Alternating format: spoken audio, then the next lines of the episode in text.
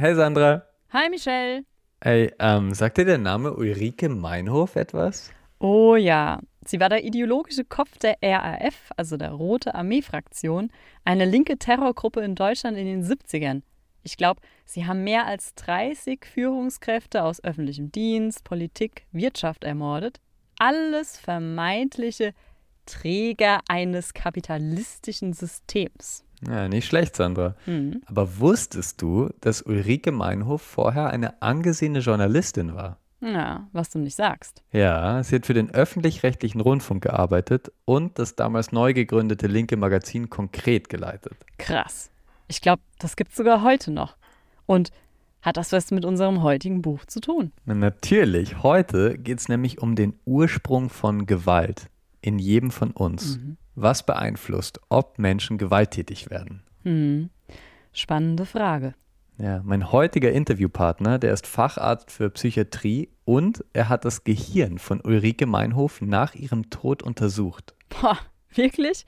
Ja, und was hat er da festgestellt? Anscheinend gab es eine kleine Veränderung in ihrem Gehirn, was die Schreiberin für eine bessere Welt zu einer Terroristin machte, die nicht davor zurückschreckt, dass Menschen für ihr Weltbild sterben.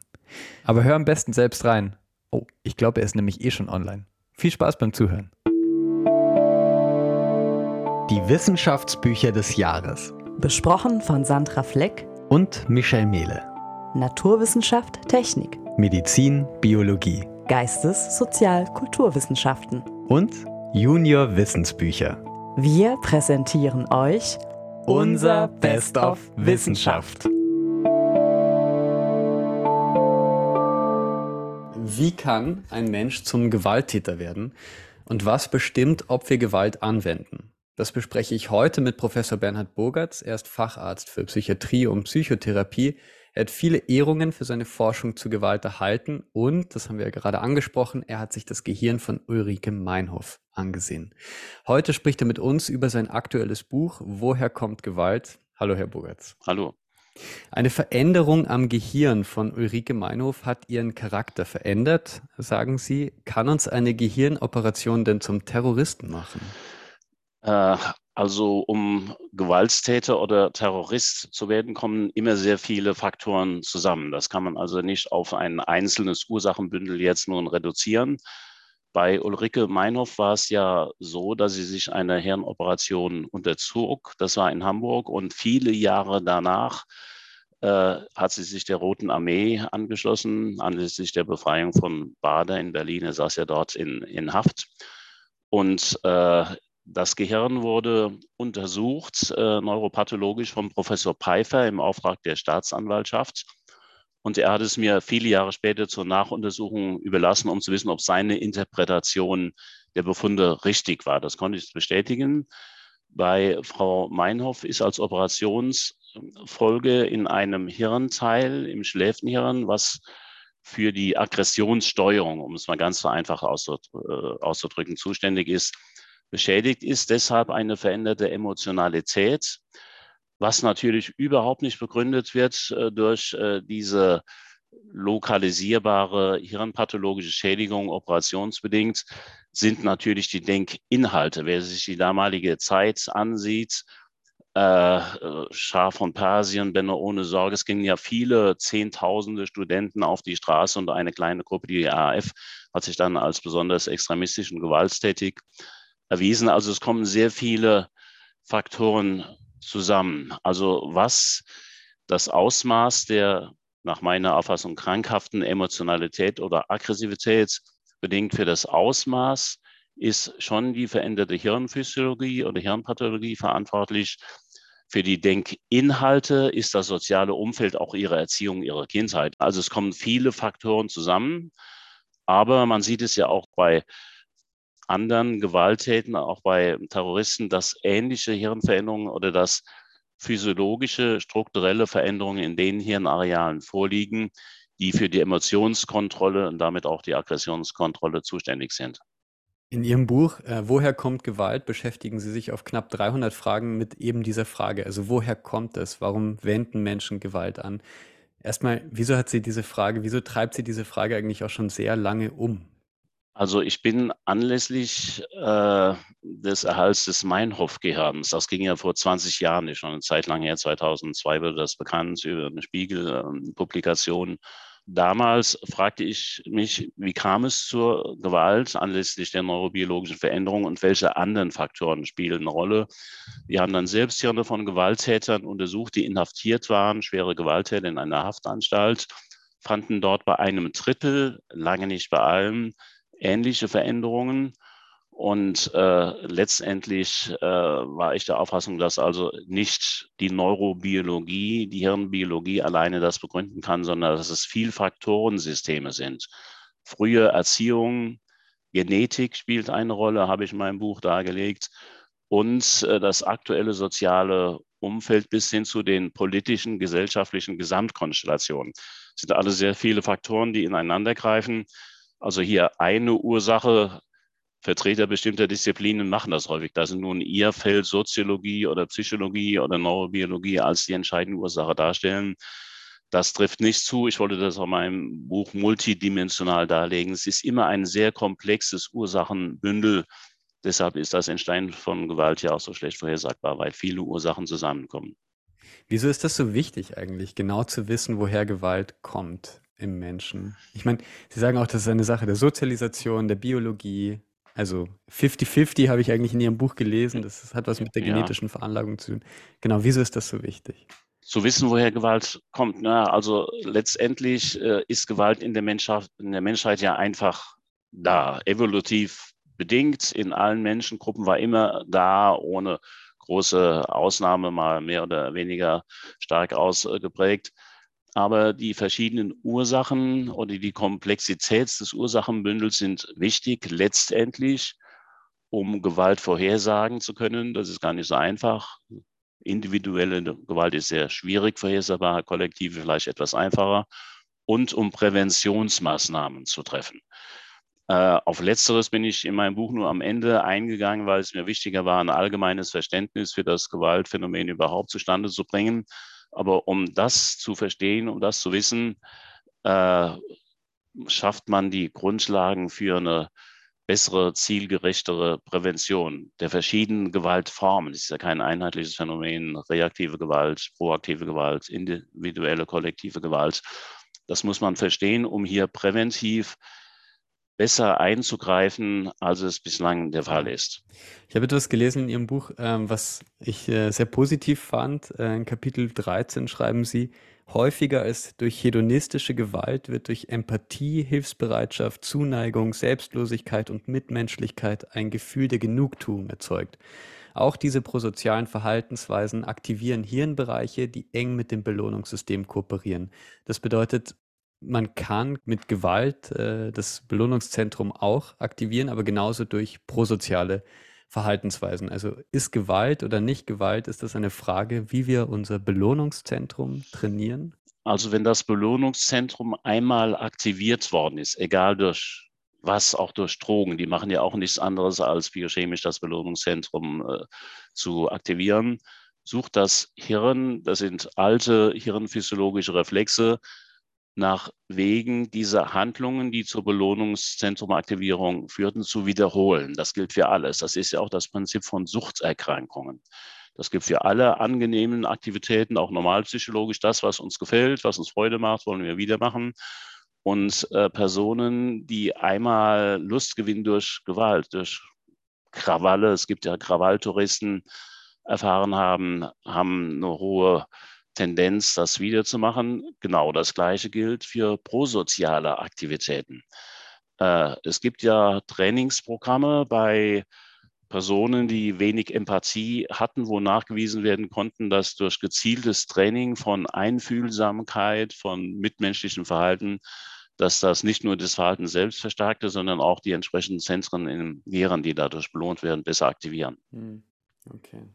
Also diese Möglichkeit gibt es sozusagen. Ähm, es gibt die Möglichkeit, das Belohnungszentrum zu aktivieren. Auf psychopathologischem oder krankhaften Wege machen das ja Suchtpatienten so. Ja. Es wird immer mehr konsumiert, um das Belohnungszentrum dann mehr aktivieren zu können. Ja. Ähm, aber trotzdem, beispielsweise in Medienartikeln sehe seh ich das fast jeden Tag. Äh, Männer sind gerade bei, bei Beziehungen besonders häufig Täter von Gewalt, be Frauen besonders häufig Opfer. Ist das schon eine Sache des Geschlechts, die Gewalt? Nicht nur, aber ich habe ja einige Statistiken in meinem Buch äh, gezeigt. Gewalttaten, Partnergewalt äh, sind 75 Prozent Männer die Täter, aber auch immerhin ein Viertel äh, die Frauen. Äh, bei jugendlicher Gewalt dominieren männliche Jugendliche, sind 80 Prozent, Frauen wesentlich weniger. Und die Frage ist natürlich, warum ist das so? Es gilt ja fast für alle Lebewesen, hätte ich wenigstens für Wirbeltiere. Wir gehören ja nun biologisch gesehen auch dazu, dass nun das männliche Geschlecht das aggressivere und gewaltsbereitere ist. Das ist sicher ein Relikt der sehr langen Evolution der Menschheit, die ja über viele wenn man Rennlinie vom, vom, äh, von Primaten ausgeht, über sechs Millionen Jahre geht. Aggressive, risikobereite Männer hatten in der Evolution eine höhere Chance, ihr Genmaterial, was zu einer entsprechenden Mentalität disponierte, weiterzugeben als die unterlegenen Opfer. Bei Frauen wäre das eher schädlich gewesen. Risikoreiches, aggressives Verhalten wäre schädlicher gewesen für die Betreuung, für die Aufziehung des äh, Nachwuchses. Und das ist der Grund dafür, dass sich männliche und weibliche Gehirne wohl etwas unterschiedlich entwickelt haben. Mhm. Vielleicht noch ein Aspekt dazu. Oft wird ja das männliche Geschlechtshormon Testosteron dafür verantwortlich gemacht, dass es für die höhere Aggressivität äh, zuständig ist. Da gibt es Untersuchungen, die zeigen, dass die Korrelation, also der Zusammenhang zwischen Testosteronspiegel und Aggressivität beim Menschen, bei Tieren ist es anders, bei Menschen äh, doch sehr schwach ist. Bei Menschen ist es eher Dominanzverhalten, das muss ja nicht unbedingt Aggression sein, das mit Testosteron korreliert. Ja. Gleichzeitig habe ich in Ihrem Buch ähm, auch von der Dunkelfeldforschung äh, gelesen, beziehungsweise Sie, Sie berufen sich da auch eine, auf eine Quelle von der Deutschen Hauptstelle für Suchtfragen. Und da wird dann geschrieben, dass das ähm, insbesondere in Fällen von Beziehungsgewalt kommt es äh, nicht selten zu wechselseitiger Gewalt. Ähm, also Täter- und Opferstatus wechseln. Ähm, ja. Und das ist, das ist ja was, was wir eigentlich gar nicht lesen in den Medien. Also das ist ja eigentlich und mich verwundert es auch, weil alles, was ich bisher gelesen habe, bedeutet, meistens Partnergewalt geht von Männern aus. Ist das, äh, gibt es da eine Forschung, die was anderes sagt? Na, zur, zur Aggressivität oder zur Gewalt gehören hier immer zwei. Es gibt dann natürlich psychodynamische äh, Gegebenheiten, äh, Aufschaukeln von Aggressivität. Derjenige, der körperlich, handgreiflich viel häufiger gewalttätig wird, ist der Mann. Aber andere Formen von Aggressivität, Provokation, Mobbing, Ausgrenzung, passive Aggressivität, die ist bei Frauen genauso häufig und wo sie partnerschaftliche Gewalt ansprechen, ganz häufig ist der Alkohol im Spiel, nicht selten von beiden Beteiligten, was dann Gewalt triggert und dann auch gegenseitiges Anzeigeverhalten, wie Sie es gerade nun zitiert haben, nun sehr, sehr häufig ist. Aber okay. auch wenn die Faktoren, die ursächlichen Faktoren vielschichtig sind, oft von beiden Gewaltbeteiligten ausgehen, Provokation von beiden Seiten, der handgreiflich aggressivere ist in der Regel der Mann. Ja. Okay. Sie beschäftigen sich schon sehr lange, also besonders bei, bei Straftätern, bei Gewalttätern, ähm, eben mit Gewalt. Was war denn die Motivation für Sie, dieses Buch zu schreiben, das Gewalt ja sehr umfassend beschreibt? Also ich stellte fest, als ich die Idee fasste, dieses Buch zu schreiben, das ist schon zehn Jahre her, gehört ja auch ein umfangreiches Literaturstudium dazu. Mir fiel auf, dass es im deutschen Sprachraum so etwas kaum gibt oder wenn dann aus einzelnen Sichtweisen von einzelnen Disziplinen, wobei die Sozialwissenschaftler da bislang die Wortführung hatten. Und ich dachte, dass es wohl sinnvoll sei, dass äh, komplexere Bedingungsgefüge, inklusive Genetik, die oft vernachlässigt wurde. Und mhm. äh, nach dem Zweiten Weltkrieg, nach der Nazizeit war das ja eine Forschungsrichtung, die tot war wegen des damaligen Missbrauchs. Gene spielen natürlich eine Rolle, das heißt eine Anlage. Hirnveränderungen, die vor den Taten bestehen können, spielen eine Rolle. Also mir schien es wichtig zu sein, hier eine integrative Sichtweise, die allgemein laienverständlich ist. Das war eigentlich meine meine Intention dabei. Also kein, kein Wissenschaftsexkurs, eine integrative Sichtweise, die das Ineinandergreifen von Genen, von sozialen Verhältnissen bis zum Fehlen des staatlichen Gewaltmonopols, aktuelle gruppendynamische soziale Ursachen, soziale Faktoren ist ein ausführliches Kapitel in meinem Buch. Also das war die Motivation, hier eine allgemeine, möglichst laienverständliche, nicht nur für Fachleute, Psychologen, Psychiater oder Sozialwissenschaftler verständliche Darstellungsweise zu geben als Voraussetzung zu einer Intensivierung und gezielteren Gewaltprävention. Ja. Ja, also wirklich sehr spannende Fakten habe ich auch erfahren. Dinge, die ich natürlich wusste, wie zum Beispiel, dass Gewalt oft von Männern ausgeht, aber was ich beispielsweise nicht wusste, ist, dass die, die äh, organisierte Kriminalität für weit mehr Opfer weltweit verantwortlich ist als alle Kriege zusammen. Das habe ich in Ihrem Buch zum ersten Mal gelesen. Ja, es gibt eine Abbildung in den ersten drei Kapiteln, wo die Kosten von Gewalt aufgelistet sind. Die Folgekosten, also Langzeit, das sind auch die, die medizinischen Folgekosten, nicht nur die wirtschaftlichen. Und die sind also nach äh, den Daten, die ich gefunden habe, am höchsten bei äh, Partnergewalt, interfamiliäre Gewalt und Gewalt gegenüber Kindern. Äh, Childhood Abuse spielt ja eine große Rolle. Und die Langzeitfolgen davon in Billionen von US-Dollar jetzt nun aufgelistet, ich habe auch eine entsprechende Grafik, sind höher als die Gewalttaten, die im Zentrum der öffentlichen Aufmerksamkeit stehen. Natürlich sind es Terrortaten oder individuelle Gewalttaten, Amok oder Kriege, zum Beispiel Pogrome, die im, Vor, die im Vordergrund der, der, der Presseberichterstattung sind. Die wesentlich folgenreicheren Formen von Gewalt, innerfamiliäre Gewalt, Partnergewalt, Gewalt gegenüber Kindern, sind nicht im Aufmerksamkeit oder im Zentrum äh, des äh, öffentlichen Interesses wahrscheinlich, weil sie alltäglich zu sein scheinen oder Einzelereignisse sind, die zudem häufig auch gar nicht jetzt berichtet werden, weil die Dunkelziffer so hoch ist. Hm. Also zumindest bei Partnergewalt gegenüber Frauen hat sich einiges getan, zumindest was meine Wahrnehmung äh, angeht. Es ist mehr in die Öffentlichkeit ja. gerückt, Gott sei Dank, ja. in den letzten wenigen Jahren. Ja. Ähm, es gibt ein bisschen eine philosophische Frage, die ähm, auch in Ihrem Buch äh, mitschwingt und die ja überhaupt in der gesellschaftlichen Diskussion immer wieder mitschwingt. Sind wir im Grunde gut, sozusagen wie Rousseau das argumentieren würde, oder sind wir gewalttätig als Kern und nur unsere Zivilisation bewahrt uns vor Unheil, frei nach Hobbes?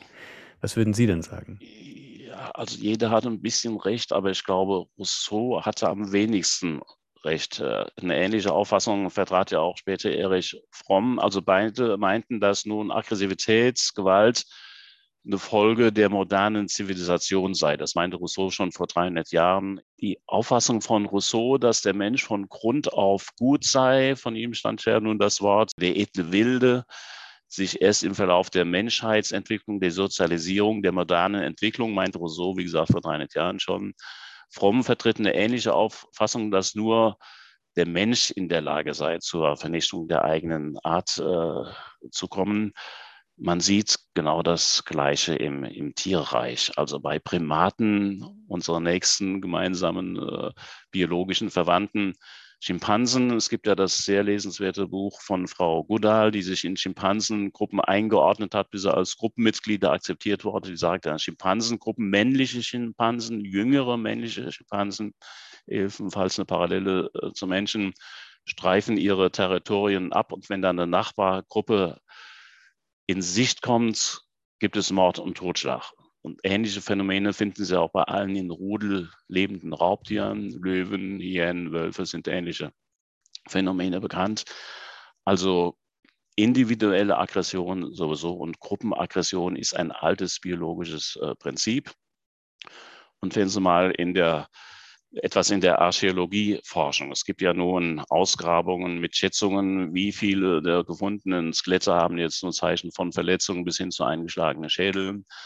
Eine spanische Forschergruppe berichtete, dass also etwa zwei Prozent der Todesfälle in der Menschheit, das entspricht ungefähr der Todesfälle durch artspezifische Todeshandlungen bei, bei äh, höheren Primaten, zwei Prozent kommen durch eigene Artgenossen zu Tode.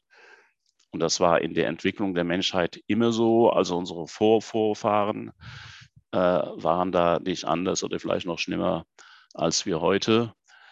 Herr Pinker hat ja ein sehr einflussreiches Buch geschrieben, The Better Angels of Our Nature, über die Entwicklung der Aggression in der Menschheitsgeschichte. Der konnte nachweisen, ist auch bestätigt worden, dass im Verlauf der letzten 300 Jahre, seit der Aufklärung, seit Aufkommen des Humanismus, seit besseren Lebensbedingungen und sozialen Bedingungen überhaupt, zu einer dramatischen Abnahme der Gewalt kam auf ein Zehntel der ursprünglichen, das ist auch ganz gut belegt, also Mittelalter als Faustrecht, mittelalterliches Fedewesen, jeder konnte seine Interessen per Gewalt durchsetzen. Das war auch in der Antike ähnlich. Also diesbezüglich hat Gewalt abgenommen. Und Rousseau, dass der Mensch in uralten Zeiten, unsere Vorfahren edle Wilde waren, die nur später aggressiv aufgrund der Zivilisation geworden sind, das kann ich so nicht sehen. Auch die Auffassung von Herrn Fromm, Psychoanalytiker, kann so nicht bestätigt werden. Ja. Ähm, Sie leiten das Salus-Institut in Magdeburg, ähm, das sich mit hirnbiologischen und psychosozialen Ursachen von Gewalt beschäftigt. Ähm, Sie schreiben in Ihrem Buch auch immer wieder, und das haben wir auch im Interview jetzt gehabt, Gewaltprävention, Gewaltvorhersage. Wie realistisch ist denn das? Also Gewaltprävention äh, man muss auch unterscheiden zwischen Einzeltätergewalt und kollektiver Gewalt. Das sind ja unterschiedliche Phänomene. Gewaltvorhersage bei Einzeltätern ist sehr schwierig, weil es sehr unterschiedliche Ursachenschichten sind, die zusammenkommen, die auch im zeitlichen Aufeinandertreffen kaum kalkulierbar sind. Ich bin ja Psychiater, war auch gerichtlich psychiatrisch äh, tätig. Da wird man häufig gefragt, wie ist denn die Prognose eines Gewalttäters? Bleibt er weiterhin hochgradig gefährlich oder ist das Risiko gering? Da gibt es verschiedene Verfahren, bestimmte Ratingskalen, ich will die nicht jetzt im Einzelnen ausdiskutieren, die Risikokategorien erstellen können. Das heißt, sagen, mit einer gewissen Wahrscheinlichkeit ist in einem absehbaren Zeitraum äh, eine Gewalttat möglich, aber ganz sicher sind es die auch nicht. Also wegen der Vielschichtigkeit der Ursachen, die alle schlecht zusammen kalkulierbar sind, äh, vor allem nicht auch im zeitlichen Verlauf, wie sie auftreten werden, ist die Gewaltvorhersage für Einzeltäter schwierig. Kollektive Gewalt ist ja ein Phänomen, was sich länger abzeichnet. Das bedarf einer Geplanung, einer Organisation, oft einer Ideologie, die dann geformt wird oder herangezogen wird. Die ist etwas besser vorhersagbar. Ob verhinderbar, ist eigentlich eine ganz andere Frage. Auch bei kollektiver Gewalt klappt das oft nicht. Man sieht es ja derzeit am Beispiel der Ukraine. Vielen Dank, Herr Burgertz, dass Sie sich Zeit genommen haben. Und äh, wer sich umfassend mit Gewalt beschäftigen will, ähm, genau, also woher kommt Gewalt? Das ist das neue Buch. Vielen Dank für Ihre Zeit. Ja, bedanke mich für das Interview. Tschüss. Hey Sandra, da bin ich wieder. Warst du dabei? Was denkst du? Mhm. Sehr spannendes Gespräch, Michael, sehr schön. Aber du, eine Frage, ja, verfolgt mich noch irgendwie. Also, selbst wenn man Gewalt vorhersagen kann, als Opfer, wie kann ich gehirngerecht reagieren, um das zu verhindern? Ja, es ist schwierig und wird in dem Buch eigentlich gar nicht so behandelt. Eher andersrum. Wenn ich Gewaltimpulse bei mir spüre, was kann ich tun? Also die Person, die Gewalt ausübt, ist da eher an der Reihe, was zu ändern, als die Person, die Gewalt erleiden könnte. Hm. Ganz einfache Regel dabei ist Alkohol, Kapitel 11. In Europa und Nordamerika werden rund die Hälfte der Tötungshandlungen unter Alkoholeinfluss begangen. In Deutschland sogar ein Viertel der Gewaltkriminalität. Wow, das ist eine echt krass hohe Zahl. Ja, Bogart schreibt, ohne Alkohol und Drogen wäre das Gewaltproblem zwar nicht aus der Welt, aber es wäre wesentlich weniger präsent. Mhm. Ja. Und sonst, ähm, im letzten Absatz seines Buches schreibt er, trotz allem, was wir können, haben wir immer noch ein Reptiliengehirn auf Steinzeitniveau. Zumindest teilweise. Und das kann nur durch Bildung und nochmals Bildung, insbesondere prosoziale Einstellungen, moralische Normen, korrigiert werden. Also emotionale Zuwendung, stabile Bindungsfähigkeit, zwischenmenschliche Wärme, mhm. vor allem im Kindesalter. Ist das nicht gegeben, dann helfen auch gesellschaftliche Maßnahmen zur Gewaltprävention wenig. Ja, ja, ja. Na, weil ja gerade auch Kinder, ja, untereinander beim Spiel, die bringen sich ja fast um, wenn man denen zuschaut. Warum ist das eigentlich so? Witzig. Äh, Gibt es auch eine Erklärung in seinem Buch. Ähm, Weil unser Gehirn ist mit ungefähr 20 Jahren voll ausgereift. Die bewegungs- und die emotionsrelevanten Areale äh, reifen aber früher aus als die, ich sag mal, neueren Hirnrindenbezirke. Und als letzte Region ist eben das Stirnhirn voll entwickelt, das ja die wichtigste Instanz für planerisches, abwägendes und vorausschauendes Verhalten ist. Wohingegen Emotionen und Beweglichkeit, die laufen schon in der Jugendzeit auf Hochtouren. Hm, oh ja, man kennt das ja. Eine impulsive Bewegung am Klettergerüst, schwupps, der andere liegt unten, Bein gebrochen und die Emotionen laufen los. Genau.